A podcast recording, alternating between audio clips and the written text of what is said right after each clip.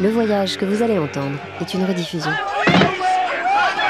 Si loin, si proche, le rendez-vous des voyages. Céline Develay-Mazurel, Laure Alary.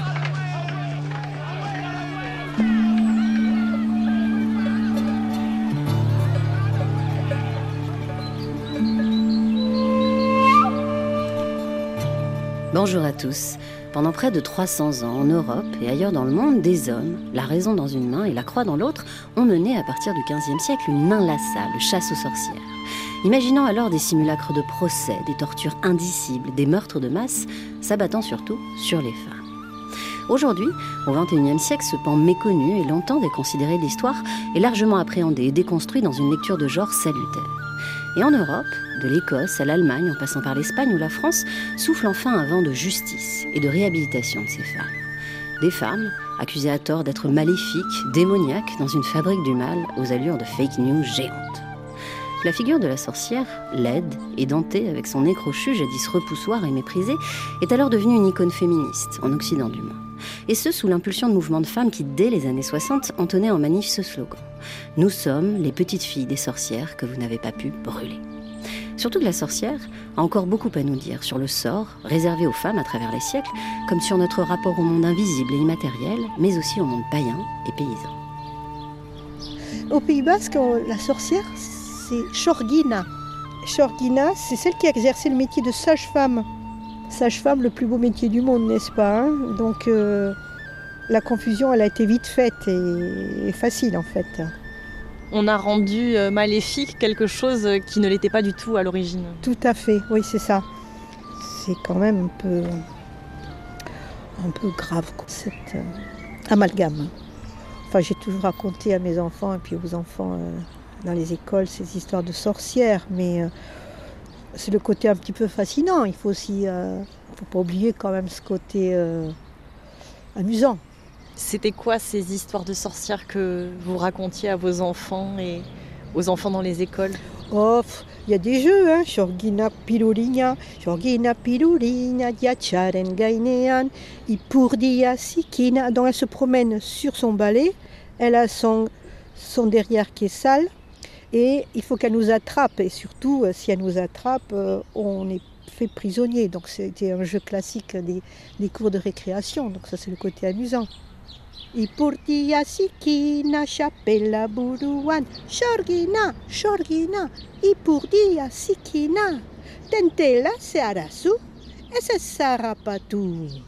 Et. Et tout le monde fuit pour pas se faire attraper. Voilà. Bon, il faut garder aussi un côté positif, quoi. Hein. Shorgina, c'est mignon aussi dans les histoires, donc ça, on peut le garder.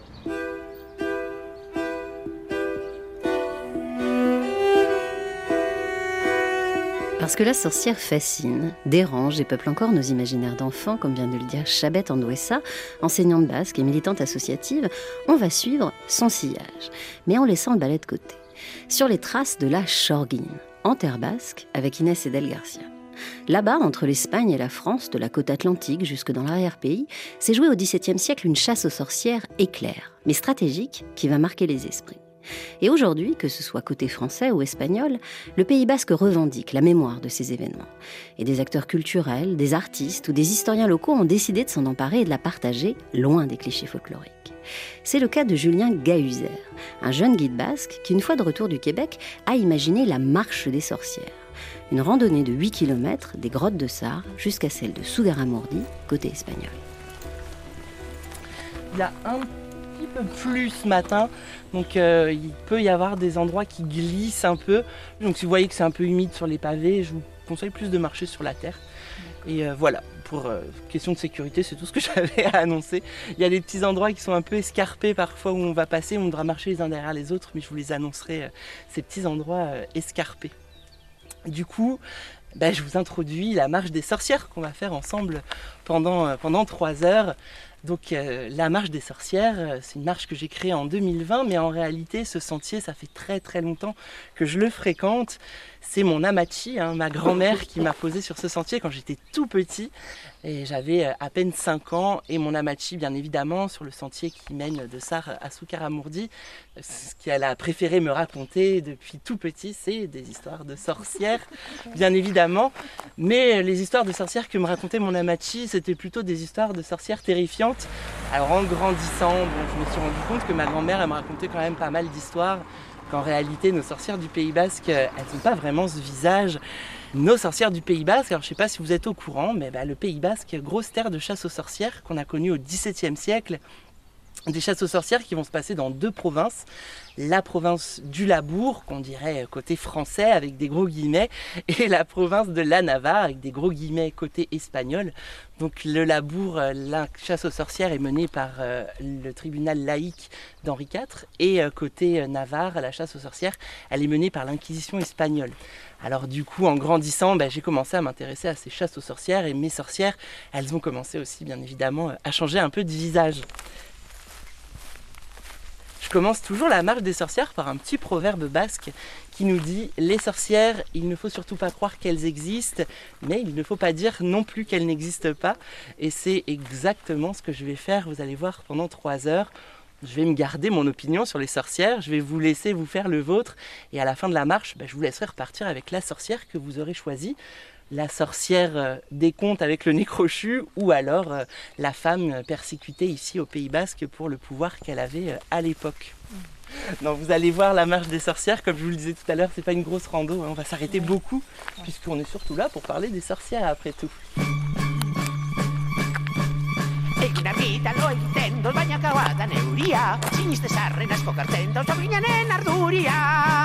Arroza mar, nerele pot, irauke barrek inguria Baina sortzina komuta honek entzen dautze loguria Egun guztian losorroan takaba zeuria bakarrik Ni gau horretan lo egiten dot ez badot ibil beharrik Ici, je vais d'abord vous introduire les chasses aux sorcières d'un point de vue général, hein, qu'on va connaître en Europe et aussi dans une partie de l'Amérique du Nord. Quand on parle des sorcières, d'ailleurs, en général, on pose plutôt les images du Moyen Âge. Alors oui, il va y en avoir hein, des chasses aux sorcières au Moyen Âge, mais en réalité, c'est un petit peu un tort qu'on fait, puisque les vraies chasses aux sorcières d'envergure, on va plutôt les connaître à la Renaissance en réalité. Pour quelle raison bah, Parce qu'à la Renaissance, on est un petit peu en train de bousculer les codes de la société. On est en train de découvrir la science, la médecine, l'astronomie, l'astrologie. Et donc, euh, on bouscule un petit peu la société. Et il y a des peurs anciennes qui vont se réveiller justement à la Renaissance. Il y a un monsieur particulièrement qui va y participer. Heinrich Kramer, de son nom allemand. Nous, en France, on va le connaître sous le nom de Henri Institoris. Heinrich Kramer, il fait partie de l'ordre des dominicains, c'est un religieux, et donc euh, il fait partie de l'inquisition allemande. Lui, il est de Cologne. Heinrich Kramer écrit en 1487 le Maleus Maleficarum. Donc c'est un gros livre quand même assez indigeste hein, qui va rester dans les mémoires et qui va servir de manuel justement pour chasser les sorcières en Europe avec une première partie qui nous explique euh, ce qu'est une sorcière de façon très philosophique, une deuxième partie qui nous explique euh, comment trouver des sorcières dans les villages d'Europe, et une troisième et dernière partie qui va nous détailler comment tenir leur procès pour qu'elles finissent par avouer qu'elles font de la sorcellerie, et ensuite différentes sentences, la noyade, la pendaison et le bûcher, qui sont les trois sentences principales. Alors, ce livre, il va arriver en même temps qu'une super invention de l'époque qui est la presse d'imprimerie. Et le Maleus Maleficarum, ça se retrouve être en réalité un des premiers livres qui est imprimé à grande échelle, avec la Bible bien sûr. Et on va commencer à chasser des sorcières en s'aidant de ce livre. Et sur deux siècles de chasse aux sorcières, quasiment deux siècles, hein, jusqu'au début des années 1700, eh bien, c'est à peu près 60 000 personnes qui vont être emmenées sur les bûchers, rien qu'en Europe. Et sur ces 60 000 personnes, c'est 85% de femmes qui vont être les victimes du Maleus Maleficarum. Et alors comment il est repéré les sorcières en fait? C'était alors c'était de la dénonciation euh, hyper sympathique. Ça, de la Mais euh, après il y avait aussi tout le côté plante médicinale, médecine, les femmes un petit, avec un petit peu de savoir aussi qui étaient tout de suite attaquées. Donc euh, c'était ça. Puis après, pendant les procès, ils allaient chercher tout ce qui était marque du diable. Donc généralement, c'était des grains de beauté ou une malformation sur le Ah, physique, sur le corps. Donc c'était euh, c'était un petit peu ça après pour essayer de justifier qu'on avait bien attrapé une sorcière. Quand on cherche justement les sorcières hein, au Pays Basque, euh, ben, on vient surtout les chercher par ici, hein, vers et Soukaramourdi. Et en réalité, euh, bah, c'est une petite erreur qu'on fait encore une fois, puisque nos sorcières, les histoires de sorcières, elles vont pas commencer dans les terres ici, elles vont plutôt commencer sur la côte, et plus particulièrement à Donibane, Loïsouné, hein, à Saint-Jean-de-Luz. C'est vraiment là-bas que vont démarrer nos histoires de sorcières et qui vont euh, emmener ensuite les chasses aux sorcières.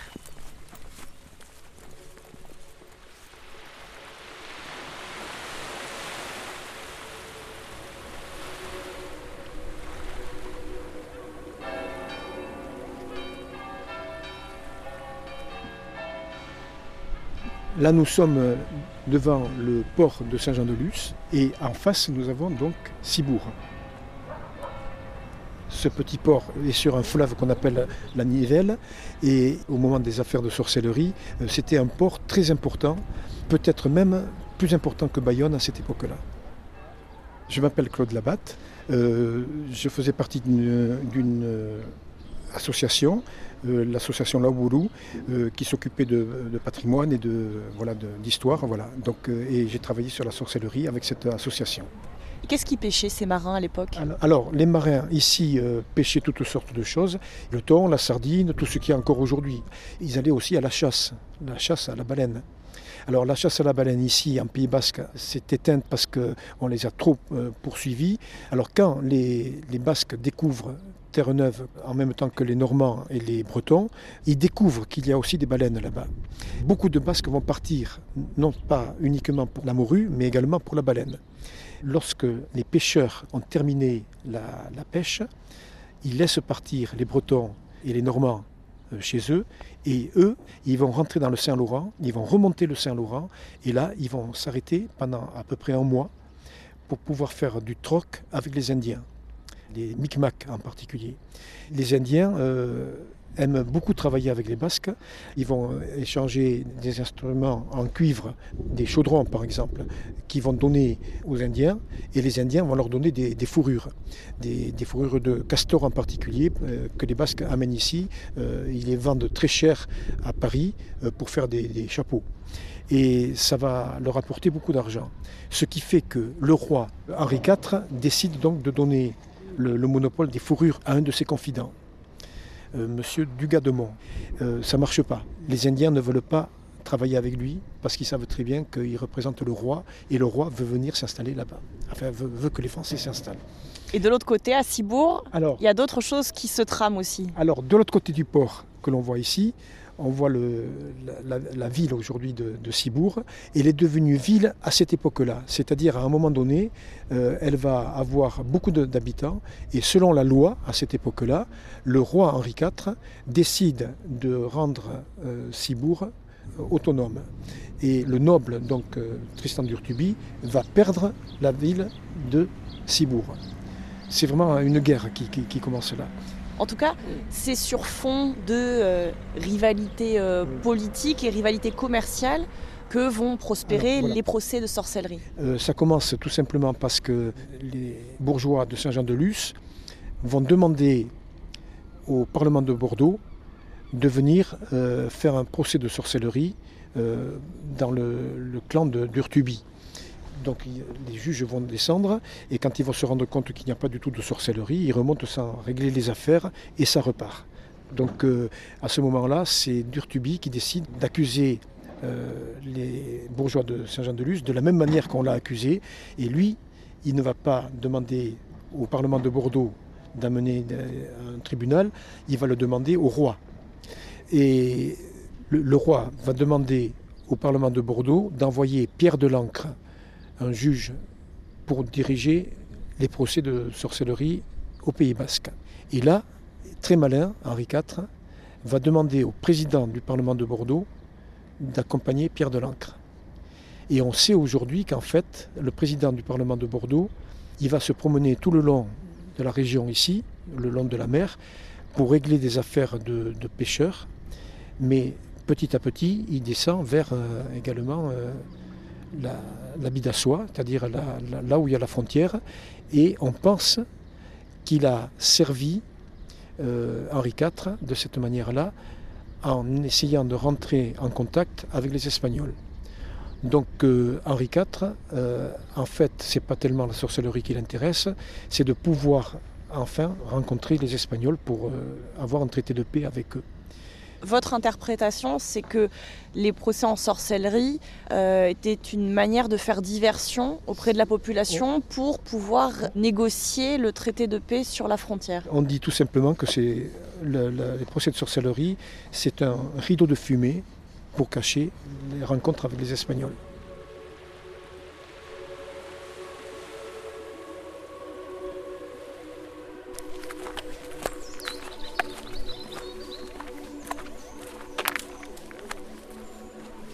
Donc ici, ça y est, on va parler de cette chasse aux sorcières qui se passe dans le Labour, justement. Chasse aux sorcières qui est très courte, hein. elle va durer pendant l'absence des marins, justement, de juillet 1609 jusqu'à fin octobre 1609 les deux magistrats de Bordeaux qui vont venir régler les cas de sorcellerie. Ils s'appellent Jean d'Espagnay et Pierre de l'Ancre. Alors moi, c'est surtout de Pierre de l'Ancre en réalité que je vais vous parler pendant la marche des sorcières, parce que Pierre de l'Ancre, il a eu la brillante idée tout de même d'écrire un livre de cette chasse aux sorcières qu'il a menée euh, au Pays Basque, tableau de l'inconstance des mauvais anges et démons, où il est amplement traité de sorciers et de sorcellerie. Ce livre, il nous sert aujourd'hui un petit peu de source historique, même s'il raconte quand même beaucoup de bêtises à l'intérieur. Quand Pierre de l'Ancre, il arrive ici au Pays Basque, bah, en réalité, il va être bousculé dans les convictions qu'il a toujours portées, puisqu'ici, il va découvrir un monde bah, qu'il n'avait jamais vu ailleurs. Au Pays Basque, comme euh, les hommes sont absents et ils partent soit en montagne, soit en mer, eh bien, c'est plutôt les femmes qui vont porter les villages justement pendant leur absence. Et les femmes basques, elles ont pas mal de pouvoir à l'époque. Déjà, elles peuvent être héritières de l'éché, de la maison. C'était euh, assez peu commun à l'époque. Les femmes héritières des échés, elles siègent dans ce qu'on appelle le Bilsar, qui est un peu l'ancêtre du conseil municipal. Et donc les femmes basques, elles siègent dans ces conseils et elles votent les lois du village au même titre que les hommes. Deuxième chose aussi, les femmes, elles peuvent être marchandes, commerçantes et être propriétaires de leur commerce. Conclusion de Pierre de l'Ancre, quand il voit tout ce fonctionnement tourné euh, vers les femmes, bah, il va en arriver à la conclusion que les femmes basques sont potentiellement toutes des sorcières qui auraient envoûté les hommes, qui du coup délaisseraient leur rôle en partant en mer et en montagne. Et les femmes basques, elles seraient en train de monter une société rien que pour elles, ici dans le sud-ouest, en se servant en plus de l'euskara, hein, la langue basque, qui euh, leur permet de faire de la sorcellerie même en pleine journée. Pierre de l'Ancre, il va même jusqu'à dire que les Oushkala, c'est une langue qui aurait été inventée euh, par les sorcières, justement.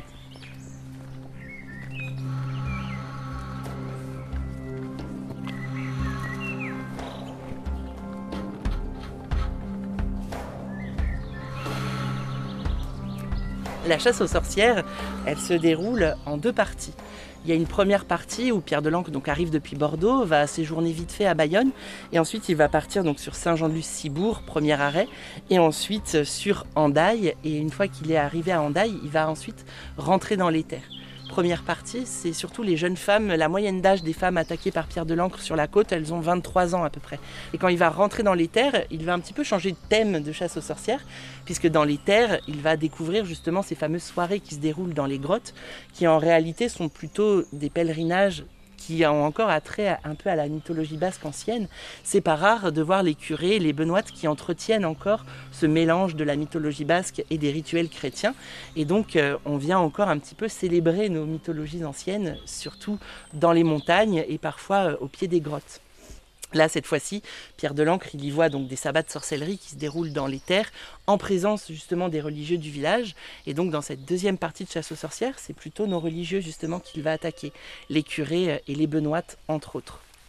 Pour vous donner une ordre d'idée justement sur cette chasse aux sorcières très courte de 4 mois, eh bien c'est à peu près 700 personnes qui vont être arrêtées dans la province du Labour ici, la plupart de ces personnes arrêtées vont être enfermées donc au château de Saint-Pé-sur-Nivelle. Et sur ces 700 personnes qui vont être arrêtées par Pierre de l'Ancre, c'est à peu près 80 personnes qui vont passer sur les bûchers de Pierre de l'Ancre en 4 mois de chasse aux sorcières. 80 personnes, ça pourrait paraître peu hein, quand je l'annonce comme ça. En réalité, c'est quand même pas mal. hein. C'est une sorcière brûlée euh, tous les jours, c'est assez important. Et c'est surtout beaucoup par rapport à la population de l'époque, puisqu'en réalité, dans le Labour, à cette époque, on est juste 30 000 personnes à vivre ici, dans la province, donc qui va de Bayonne jusqu'à Sarre. Et une fois que les marins sont partis en mer et que les bergers sont partis vers la montagne, mais en réalité, dans les villages, il ne reste plus que 15 000 personnes à peu près fixes. Donc tout le monde va connaître un voisin, une voisine ou un membre de la famille qui va se retrouver justement euh, arrêté pour sorcellerie.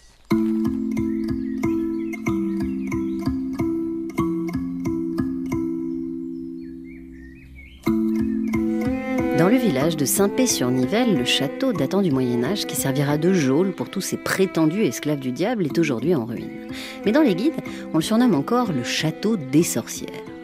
Ce genre d'appellation, propre à faire frémir le visiteur, ne sont pas nécessairement du goût de Chabette Andouessa, elle qui a œuvré pour la reconnaissance de cette histoire autour de laquelle de nombreuses légendes survivent.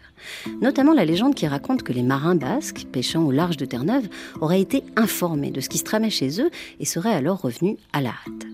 Ce qui est vrai par contre, c'est que le retour de ces hommes et la révolte qui va s'en suivre, ce qui est rare dans les histoires de chasse aux sorcières, va mettre un coup d'arrêt à la traque de Pierre de l'Ancre. Inès a retrouvé Chabette sur la bien nommée place 1609. Ah, gamin Ah, il cache les quilles On dit qu'elle aussi là? RFI Allez, Ardiac. Allez, Ardiac. Cette association, Lapourdi Milache Ontabatsi, on la cite en basque, hein, a donc été créée il y a maintenant euh, 12 ans, en référence, en mémoire des événements qui avaient marqué notre province du Labour en, en 1609. Et donc, euh, euh, la façon dont euh, les pouvoirs publics voulaient honorer un petit peu ces événements ne nous, plaisant pas. On a créé cette association pour éviter de, faire un cliché de cette chasse aux sorcières, là, de petites porte-clés, tout ça, tout, ça, ça plaisait beaucoup à une majorité.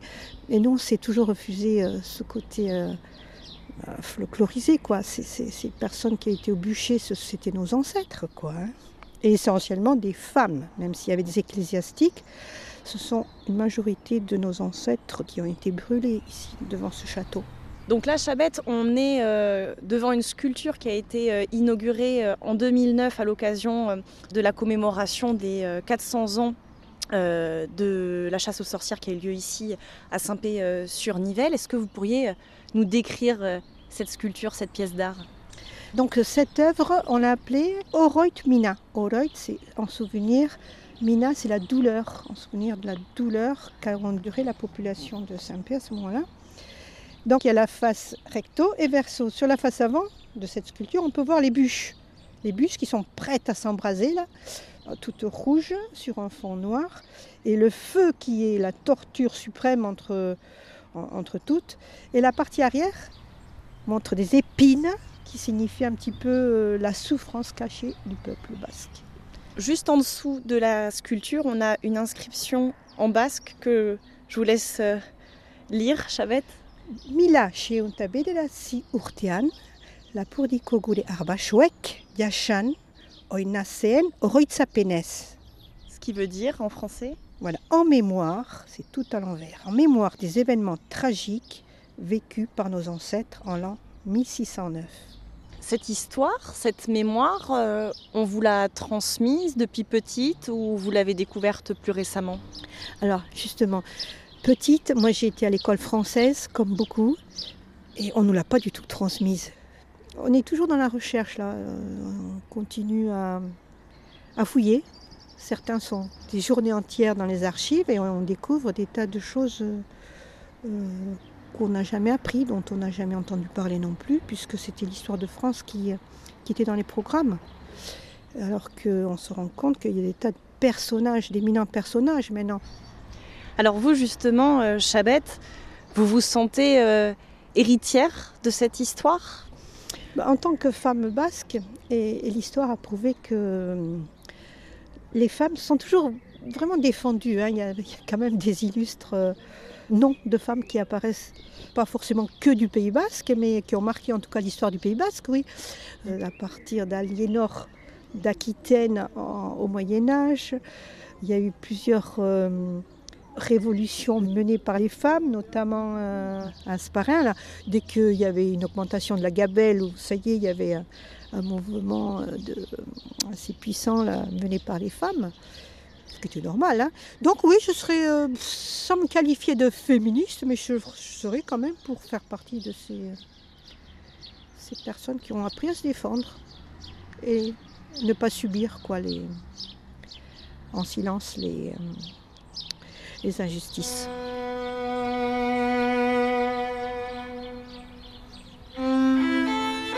Et tout de suite sur RFI, c'est la chanteuse basque Anne Echegoyen.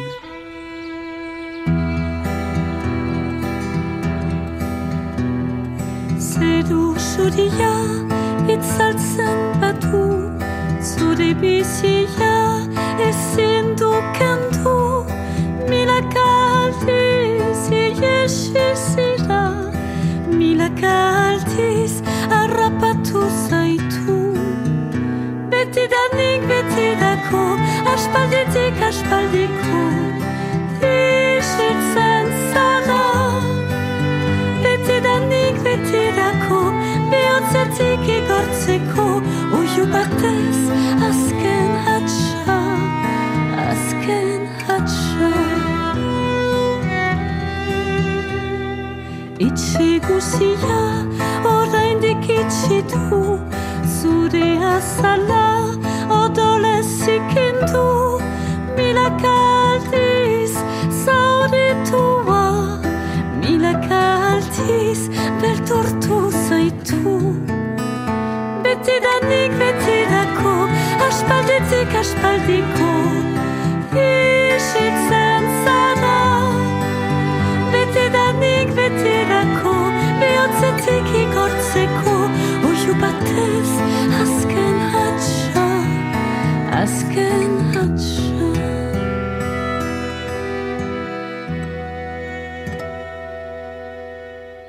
Ici au, Pays Basque, bah, on parle pas de sorcières, on a notre propre mot hein, pour les appeler justement. Nous on parle de Shorgin pour la sorcière et de Shorginak pour les sorcières, hein, nos terminaisons en aka qui marquent le pluriel. Et en réalité, quand on interroge ce mot hein, dans la langue basque ancienne, Shorgin, on se rend compte que c'était très certainement pas en réalité une sorcière comme on euh, a aujourd'hui son image dans notre inconscient. Si on le redécoupe, ce mot, si on retourne à son étymologie, qu'on met short-c d'un côté et egin de l'autre, donc short-segin, on est autour de la naissance et la création pour euh. Et egin, c'est le verbe faire ou aider à faire. Et donc on a plutôt une sage-femme derrière le mot shorgin. Deuxième euh, traduction possible, si on prend short ou shortsen dans sa version euh, conjuguée, là cette fois on est autour d'un champ lexical créer, éveiller, faire pousser, planter, germer. Là on est autour du jardin, autour des plantes. Et là cette fois-ci, la shorgin, ça nous apparaît plutôt comme une guérisseuse et un savoir qu'on allait se passer de mère en fille comme ça et de génération en génération. Si loin si proche, on est toujours entre le sud-ouest de la France et le nord de l'Espagne, avec Inès Edel Garcia partie sur les traces des Chorguinac, les sorcières du Pays Basque. Et pour cela, Inès a emboîté le pas de Julien Gahuzer, ce jeune guide naturaliste qui, on vient de l'entendre, s'attache à déconstruire non seulement l'étymologie du nom sorcière en basque, mais aussi l'histoire de ces femmes, traquées et envoyées au bûcher, en particulier au XVIIe siècle. Parce qu'elles avaient, selon le sinistre juge de l'encre, nagé dans la mer, croqué dans une pomme avec trop d'élan, dénoué leurs cheveux ou dansé trop librement.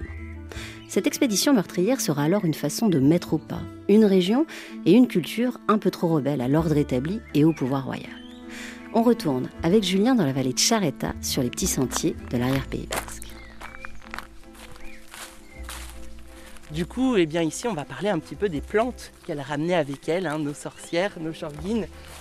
Alors, première plante qui commence tout juste à pousser, ça y est, elle arrive, c'est la fougère. Alors ici, quand vous venez en été, c'est un immense champ de fougères. c'est pas n'importe quelle fougère en fait qui pousse ici dans le Shorgin Selaya. Ici, c'est la fougère femelle. La fougère femelle, c'est une fougère qui va pousser vraiment au soleil. C'est une fougère qui a une très longue tige avec plusieurs feuilles qui vont naître justement sur cette tige. Et les feuilles de la fougère femelle, elles vont être très triangulaires, elles vont ressembler un petit peu à des pointes de flèches. La fougère femelle, elle était récoltée justement plutôt pour des vertus féminines. Déjà, elle servait euh, de serviette hygiénique, euh, la fougère femelle, pour arrêter les saignements. Ça reste une plante toxique hein, quand même. Et quand on faisait une infusion euh, avec beaucoup de feuilles de fougère femelle, eh bien cette fois-ci, quand la personne, le patient prenait ce breuvage, ça faisait monter la fièvre et particulièrement chez les femmes enceintes, du coup, ça pouvait aussi permettre d'évacuer, hein, de faire partir un enfant qui n'était pas désiré. Donc nos shorgines, elles utilisaient la fougère femelle justement aussi dans le cadre d'avortement. Du coup, cette fougère, on lui a donné un nom assez symbolique, parce que la fougère femelle, au Pays Basque, on l'appelle Shorgin iratsea, hein, carrément, la fougère de la sorcière.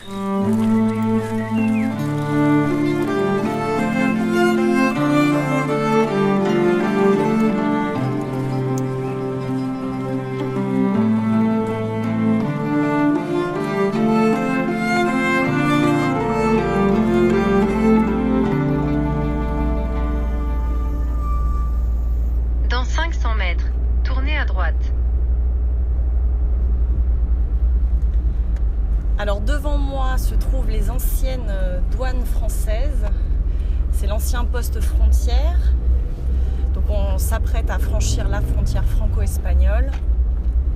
Voilà, c'est fait. Nous sommes en Espagne. Et un peu plus loin, j'aperçois euh, un grand panneau qui indique euh, que l'on est désormais en Navarre, donc l'une des sept provinces du Pays Basque, trois Pays Basque Nord, côté français, et, quatre euh, au sud, au Pays Basque espagnol. Et un peu plus loin se trouve euh, le panneau d'indication du village de Sugaramurdi, un village euh, connu pour ses grottes, pour les fêtes des sorcières qui étaient organisées pendant plusieurs années, et qui abrite depuis 2007 maintenant un musée consacré à la chasse aux sorcières et là-bas, j'ai rendez-vous avec euh, Johannes Andoesa.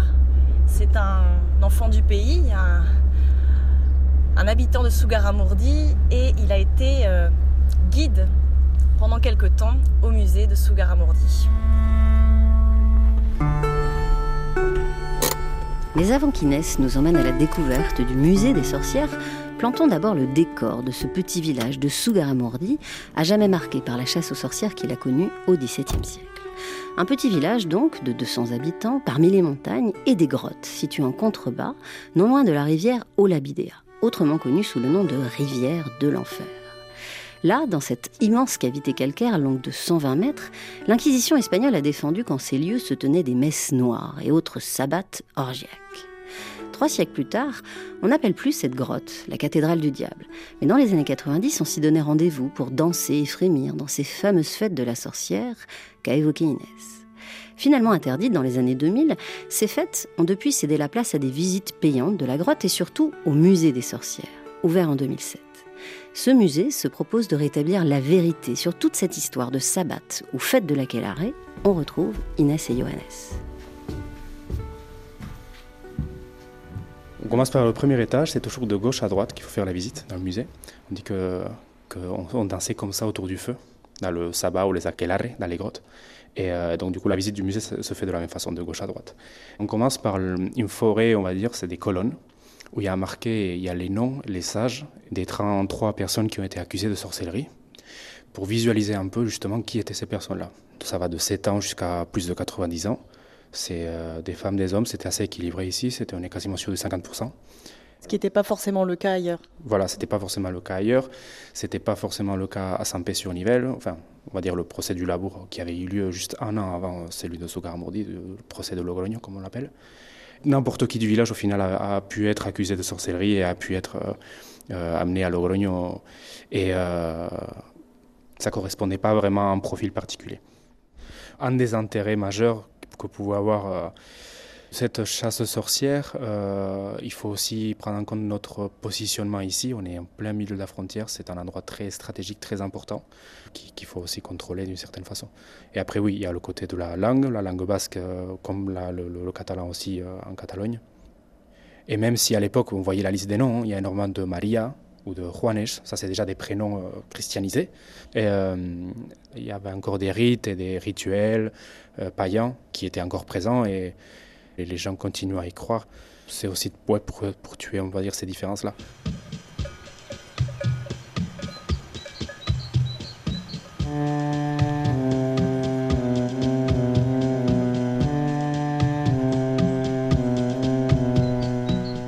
à Soukaramourdi, un aquelarre, c'est un champ où on va remettre toutes sortes de troupeaux. Alors si dans nos histoires, on s'est amusé à pousser les sorcières à l'intérieur des grottes parce qu'on trouvait ça un petit peu plus mystique, en réalité, quand on parle des fêtes de l'Aquelarre, on ne parle pas du tout des grottes, on parle des prés qui entourent les grottes de Soukaramourdi. C'est là que se déroulaient ces fameuses fêtes de l'Aquelarre. Alors qu'est-ce que c'était?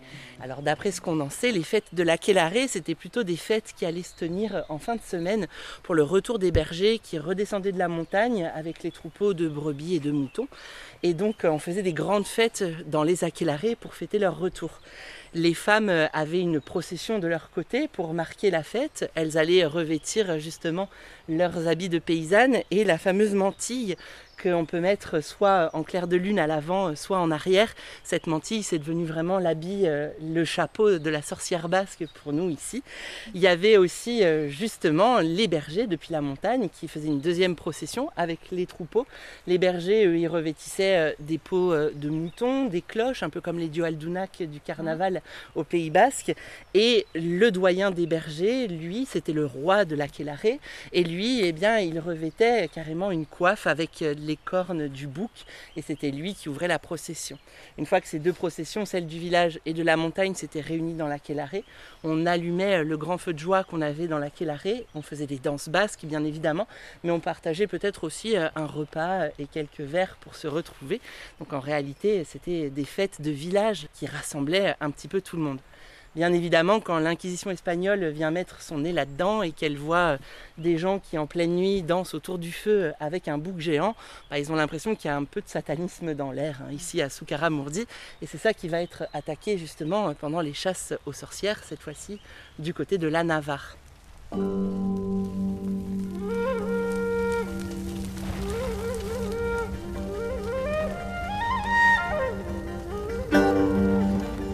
Donc avant l'arrivée des inquisiteurs ici à Soukaramourdi, en début d'hiver de 1609, il y avait déjà un, une ambiance, il y avait déjà la peur qui s'était installée parmi les citoyens. Il faut s'imaginer dans le contexte de, cette époque-là. Il y a une chasse aux sorcières qui a eu lieu à Saint-Pé-sur-Nivelle. Donc il faut s'imaginer la peur qu'il qui y avait déjà ici au village, de se dire que juste à côté, il y avait eu une, une grande chasse aux sorcières où beaucoup, beaucoup de gens avaient été brûlés. Et ça a, été, euh, ça a été un déclencheur quand les inquisiteurs sont arrivés. Il y a eu plus de 300 euh, dénonciations dans le village entre les, entre les, les, les, les voisins, on va dire, parce qu'il y avait 250, 200, 250 habitants à l'époque aussi, un peu comme aujourd'hui. Donc 300 dénonciations, ça veut dire qu'il y a eu quand même euh, quasiment tout le monde a été accusé. Ça a été le plus gros procès de sorcellerie de l'Inquisition espagnole, et ça a été le dernier. Alors là, on a des costumes devant nous. Johannes, qu'est-ce que c'est? C'est le chambenito, du coup, comme on appelle. C'est euh, un habit que les accusés euh, devaient porter. C'était une des peines euh, que donnait l'Inquisition espagnole pendant le procès de Logroño. C'était de porter cet habit-là pendant un certain temps, ou même pour toute la vie pour certains. Donc c'est comme une tunique blanche avec une croix rouge et une sorte de chapeau également avec une croix rouge. Et, chapeau pointu. Chapeau pointu, voilà.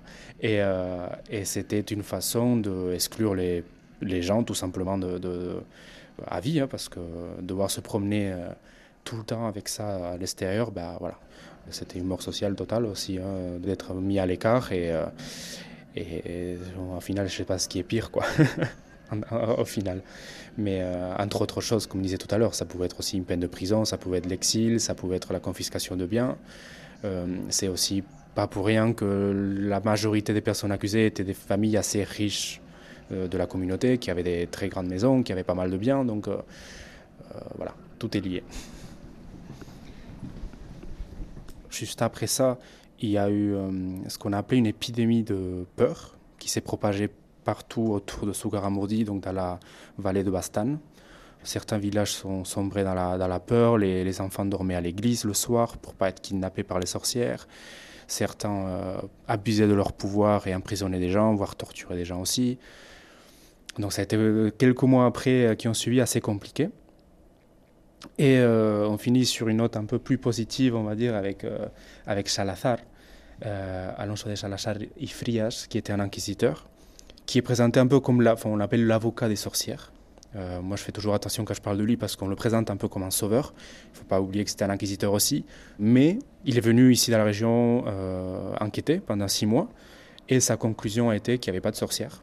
Et euh, suite à un procès, on va dire, en interne dans l'Inquisition ou entre les inquisiteurs, il a gagné. Et la conclusion était qu'il n'y a jamais eu, de sorcières. C'est la phrase qu'on a ici.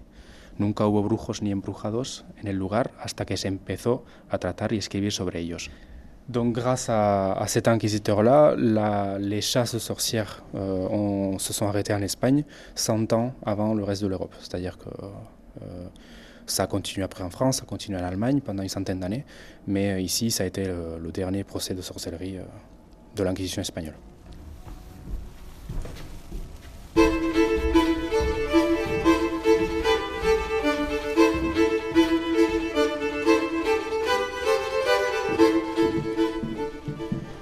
Donc là, on change de dimension, on passe au deuxième étage et on s'éloigne un peu de tous ces sujets de sorcellerie, d'inquisition.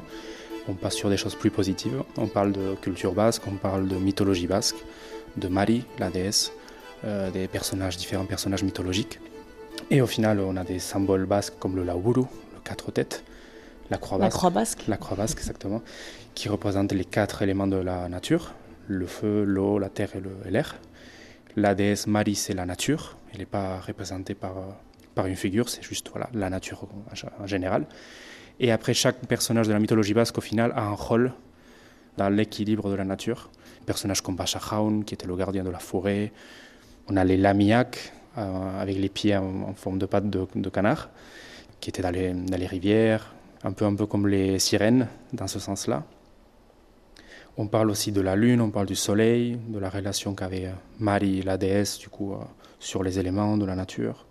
Donc on parle de cette mythologie-là, on parle de comment ces gens-là voyaient le monde et comment le comprenaient, tout simplement. Et dans ce rapport à la nature, il y a aussi euh, une vraie tradition autour de l'herboristerie. Euh, C'était aussi d'ailleurs quelque chose qui pouvait être reproché euh, aux dites sorcières, aux prétendues sorcières, cette connaissance de la botanique Oui, l'un des objectifs de cette chasse de sorcières aussi de la part de l'Église, c'était de, de tuer un peu ces différentes façons ou alternatives qu'avaient les gens de se soigner. Et euh, la sorcière, la chorguigne, pouvait être une figure très importante d'une communauté. Et donc du coup, enlever cette, cette figure-là, c'était aussi l'occasion de prendre la place et euh, d'attaquer, on va dire, ces, ces croyances-là. Ces croyances païennes où l'homme et la femme dialoguent avec les esprits de la nature ont récemment inspiré un duo d'artistes françaises et basques qui, ensemble, ont monté le projet Sourcières. Sourcières, comme les bâtons de sourcier dont elles se sont inspirées pour créer leurs œuvres entre art contemporain et pratiques divinatoires. Julie Lémon et Ilaski des Portuendo, ce sont leurs noms, forment donc ensemble le duo Y, de la forme de ces bâtons de sourcier. Et Inès est allée les rencontrer pour comprendre leur quête, à la fois personnelle et artistique, sur les traces d'Inesha Degachen, une supposée sorcière traquée au XVIIe siècle qui, en son temps, a échappé au bûcher. Ce qui m'a toujours euh, intriguée, c'est en allant au catéchisme, on apprenait la vie de Jésus et de Marie. Et en même temps, chez moi, c'était plutôt une relation au sein. On met le sein pour, euh, à la fenêtre pour qu'il ne pleuve pas, on met ce sein-là. Et voilà, et quand on avait un eczéma, on partait aussi euh, voir un, un rebouteux pour nous l'enlever. Donc tout ça se mélange. Et en même temps, il y avait cette sorcière qui était jamais expliquée, toujours là mais jamais expliquée. Donc on se crée en fait des nœuds dans la tête. C'était qu'est-ce que c'est vraiment? C'est quelque chose de caché? Est-ce qu'elle connaissait des choses avec les plantes? Est-ce que bon, apparemment elles ont été brûlées, mais pourquoi? Qu'est-ce qu'elles ont fait? Et j'avais l'impression qu'on avait, en tant que femme vivant au Pays Basque avec toutes ces histoires, pas d'issue. C'est-à-dire que soit on était héritière d'une femme qui avait été brûlée, donc une victime, soit on était le fruit d'un fantasme de dessin, qui pouvait être toujours des femmes un peu faux folles, déshabillées sur des balais, qui créent des fantasmes intéressants, mais en tout cas qui n'étaient pas les miens. Donc c'était comment essayer de trouver une porte de sortie. Qu'est-ce qui pouvait aujourd'hui être ma figure de la sorcière à moi, en fait? Et euh, je souhaitais rencontrer une artiste qui pouvait apporter un regard théorique et que l'on recherche ensemble cette troisième voie. Et quand je découvre le travail d'Ileski de Portiondo pendant, une, pendant sa présentation euh, à Nekato Enea, je lui propose de venir en résidence à la recherche euh, d'une femme euh, dont la vie a été traversée par la chasse aux sorcières. Et cette femme, c'est Inesha de Gachen. Quand vous dites euh, traversée par la chasse aux sorcières, ça veut dire quoi? C'est Sa vie a été traversée, c'est-à-dire qu'à 14 ans, elle, elle part de chez elle, elle est arrêtée une première fois. Et ensuite, le magistrat Pierre de Langue vient sur le Pays Basque et une fois encore l'amène au procès. Elle ne va pas au bûcher, mais par contre, la ville de Fontamabi, où elle vivait, l'exil. Et là, on perd sa trace. Donc, euh, c'est bien parce qu'elle ne sera plus euh, jamais incarcérée, mais en tout cas, on perd sa trace sur la d'assois. Et donc, on décide de travailler avec la mémoire de l'eau pour demander à cette mémoire où est Inesha. Alors, pourquoi travailler sur la mémoire de l'eau exactement? Paraît-il que l'eau est porteuse de mémoire.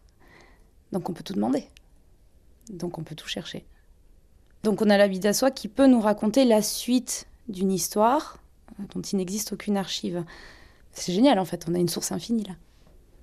C'est au fur et à mesure où on commence à mettre les mains dans le projet qu'on se dit mais en plus ce qui est assez beau, c'est que symboliquement, on utilise de l'eau, donc on éteint aussi les bûchers avec ça. Là, on, va vraiment sur le soin. Quoi. Et plus dans le feu, on est vraiment dans cette eau qui va nous, révéler euh, des archives. Dans l'eau, on est dans la vie, quoi.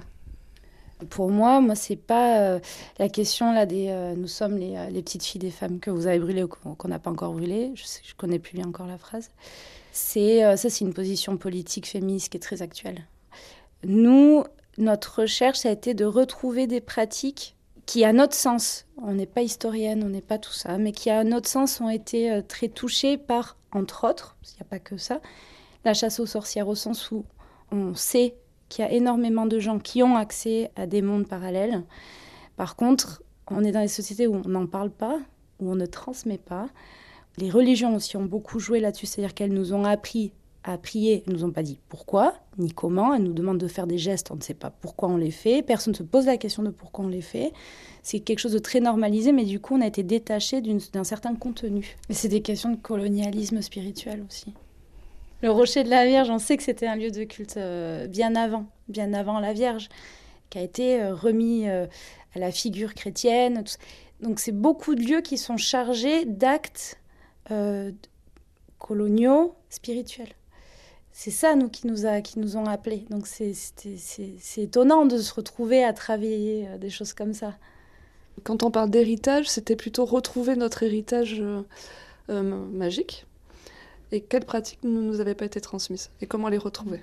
Là où c'est dur à, croire, c'est que nous, on n'a pas été initiés par des gens. Nous, on a été initiés par la magie. C'est vraiment... Euh, c'est des esprits qui sont venus. C'est des esprits qui sont venus, qui nous ont mis les outils entre les mains.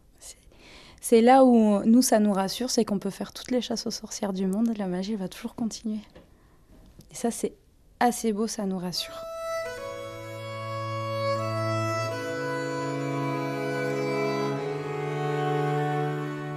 Retrouver sa propre magie. C'est finalement l'héritage que nous laissent ces sorcières basques entre paganisme, rite ancien et animiste. Parce qu'en Europe, on s'est beaucoup détourné de ces pratiques dites occultes, alors qu'ailleurs dans le monde, sur le continent africain ou sud-américain, elles continuent d'exister dans un lien étroit avec les esprits et ce monde de l'invisible qui nous échappe tant en Occident.